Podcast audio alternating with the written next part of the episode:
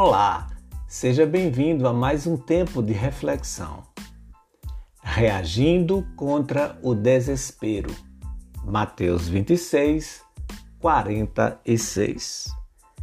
Levantai-vos, vamos, eis que o traidor se aproxima.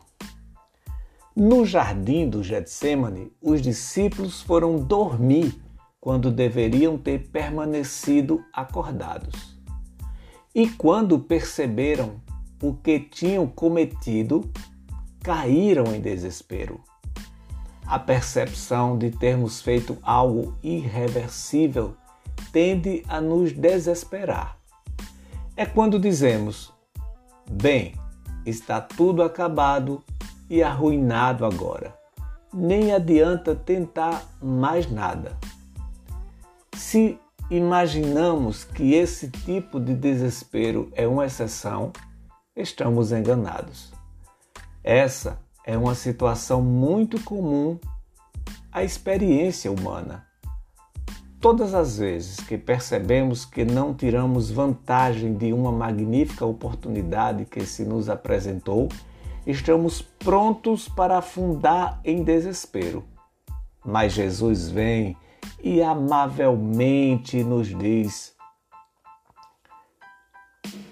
na essência, ele nos diz: agora durma. Essa oportunidade está perdida para sempre e você não pode mudar. Mas levante-se e sigamos em frente.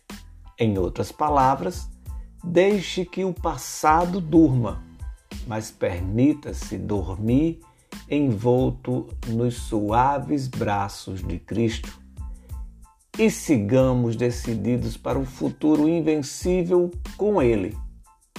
Haverá experiências semelhantes a essa durante a vida de cada um de nós.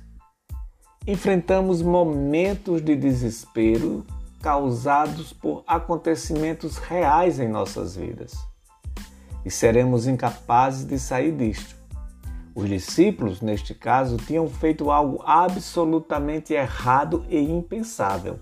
Foram dormir em vez de vigiarem com Jesus. Entretanto, o nosso Senhor aproximou-se deles e tomou a iniciativa espiritual contra o desespero deles e disse: Levantai-vos, vamos se formos inspirados por Deus, o que virá a seguir? Confiar absolutamente nele e orar fundamentados em sua redenção. Jamais permita que as recordações das falhas do passado destruam sua iniciativa de dar o próximo passo. Baseado no Diário de Oração de Oswald Chambliss. Devocional Dia a Dia com Deus. Até a próxima.